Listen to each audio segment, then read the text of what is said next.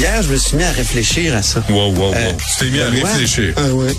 Euh, il est arrivé sur la scène avec une tuque sur laquelle il était écrit Party Animal. La rencontre Robitaille du Trisac.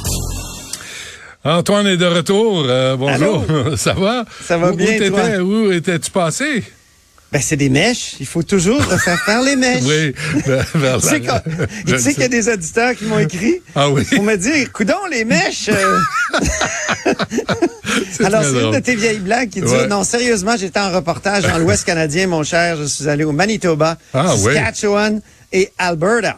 Et t'es revenu indemne?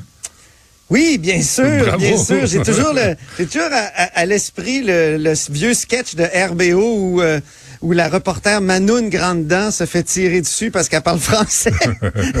Je sais pas si tu te souviens, RDI en direct. C'est fabuleux. Il faut googler ça parce que des fois, on a l'impression que ça ressemble un peu à ça. Là. La- Écoute, parce que j'étais chez les Franco euh, dans chacune de, de ces provinces. Et puis, euh, écoute, pour ce qui est des... Je, je- j'ai- et, tu sais, j'écoute les pleureuses ici pour les universités anglophones, là, puis le campus Saint-Jean, là, euh, en Alberta, ils ont juste un petit bout d'université, hein? Ah Puis, oui? euh, ah oui, puis constamment des, des, des réductions de budget, puis on essaye de leur serrer la vis, puis... euh, aïe, Puis- aïe, aïe. Puis ici, les pleureuses de McGill, puis de Concordia, puis de... Hey, Ouais. Ils font rire. Ah non, écoute, la, la comparaison ne tient pas. D'ailleurs, il y a Maxime Pedneau-Jobin dans la presse aujourd'hui. Je pense que c'est le meilleur texte qui a été publié là-dessus. Ça, ça vaut la peine d'être lu. Puis il finit là-dessus sur les euh, problèmes des universités francophones dans le reste du Canada. Écoute, il faut, euh, il faut voir ça.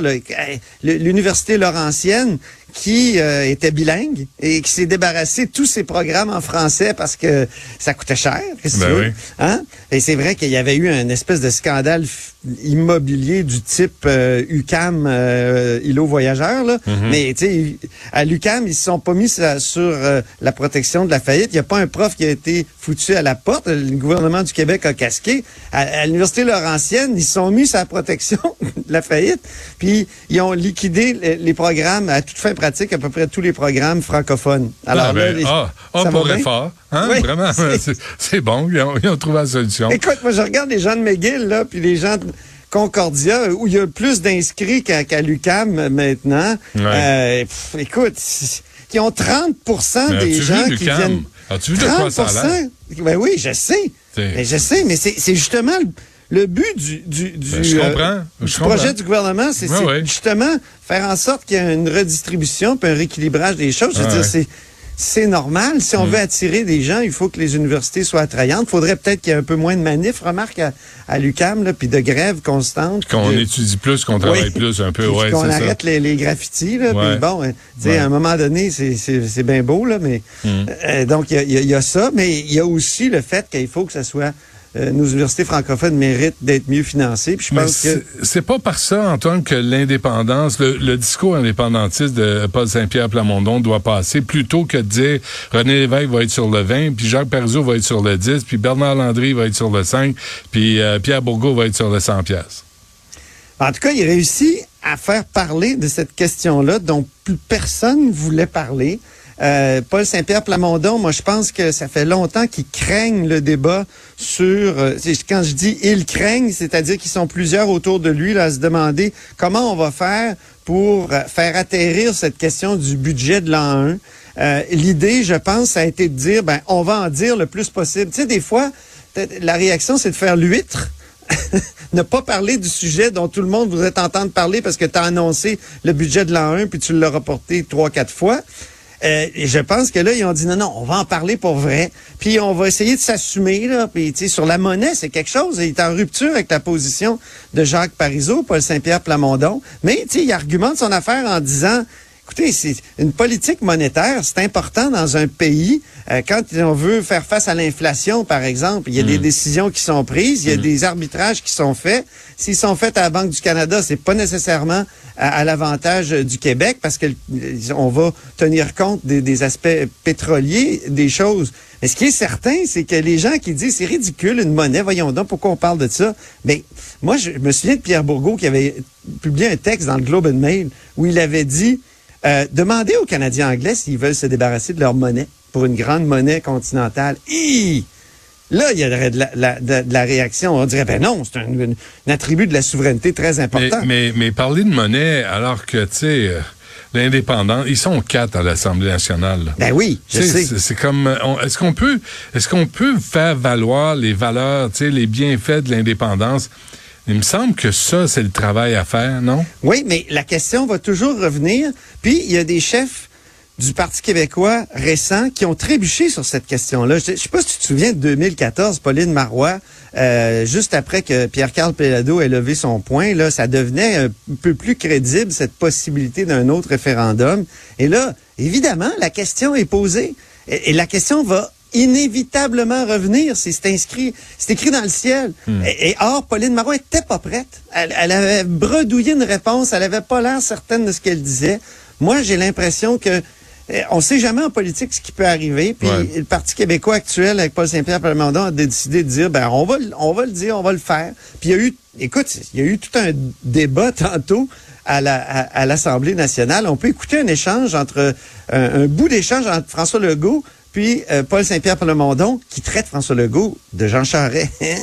c'est que c'est pas ça la priorité. C'est pas de débattre si on a besoin d'une armée, si on a besoin d'une banque euh, euh, québécoise pour avoir notre monnaie. Actuellement, les gens veulent qu'on s'occupe de leur... Deuxième complémentaire. Madame la Présidente, c'est hallucinant. Je crois entendre Jean Charest. C'est- C'est non, mais mot pour mot. Mot pour mot. Bon. Oui, puis là, euh, ouais. et, et Paul Saint-Pierre Plamondon, sa question était, euh, c'est une question que j'avais jamais vraiment entendue dans, dans ce sens-là, parce qu'il disait, le fédéral, il a fait 43 milliards de déficit en 2023, puis là, 40 milliards s'en vient en 2024, puis le fédéral a augmenté en même temps la taille de l'État de 40% et puis là, il a posé la question à, à François Legault, est-ce qu'il comprend qu'au même moment où on bénéficie de, de la péréquation, ben, le fédéral nous endette, puis nous, on est tenus par une espèce de part de cette dette-là. En tout cas... eh, Mais François Legault l'avait présenté, son euh, budget dans un, là, d'indépendance. 2005, en 2005, 2006, ouais, c'est effectivement. ça. Puis, puis tu sais, il gardait la TPS, la TVQ, euh, il gardait, moi, je, me- je me souviens de lui avoir parlé, il disait, voyons donc, euh, on fait l'indépendance pour euh, s'alléger du. Et fardeau fédéral, puis vous le gardez dans votre budget. Ben c'est ça. Puis si le fardeau fédéral est plus grand, en tout cas, je pense pas que ce soit un argument souverainiste de dire que euh, la dette est plus grande parce qu'il va falloir, si j'ai un jour, éventuellement, hypothétiquement, on, on se sépare, ben il va falloir assumer une partie de cette dette-là. Ce- Ouais. c'est- c'est- et, et laquelle, si elle est plus grosse, on peut juste entendre François Legault qui, qui était pas content de s'être s'être fait traiter de, de Jean Charest, puis il en a remis un peu. peut bien essayer de tirer sa fleur pour qu'elle pousse plus vite. Pourquoi le chef du Parti québécois, il n'en a pas parlé dans Jean Talon? Pourquoi, quand il arrive les élections, il ne parle pas de souveraineté? Là, il en parle maintenant que c'est fini dans Jean Talon. Qu'il demandé là, en fin de semaine aux Québécois, là, voulez-vous un référendum sur la souveraineté? Vous allez voir qu'il va être surpris de la réponse. Dans un sens comme dans, comme dans l'autre. Oui. On ne sait pas. Hein? Euh, rapidement, Antoine, parce que j'ai Nicole en ligne, là, puis euh, il y a, il y a- encore une fois, Québec solidaire n'est pas à son affaire. Ben c'est ça. Récemment, je te disais, ça fait plusieurs fois qu'il se présente le matin un point de presse qui est intitulé ben, Les députés de Québec solidaire euh, commentent les sujets du jour. Ben justement, ce matin, il y a une question qui était posée sur une nomination d'apparence politique. C'est euh, c'est euh, M. Le Bouillonnec là, qui, est, qui est nommé comme sous-ministre. Écoute, écoute la question, puis écoute la réponse de Manon Massé et d'Alexandre Leduc. Qu'est-ce que vous pensez de la nomination de Stéphane Le Bouillonnet? Euh, je ne sais pas de quoi vous me parlez, alors c'est difficile de vous Il a dire. été nommé euh, sous-ministre au ministère de la cybersécurité.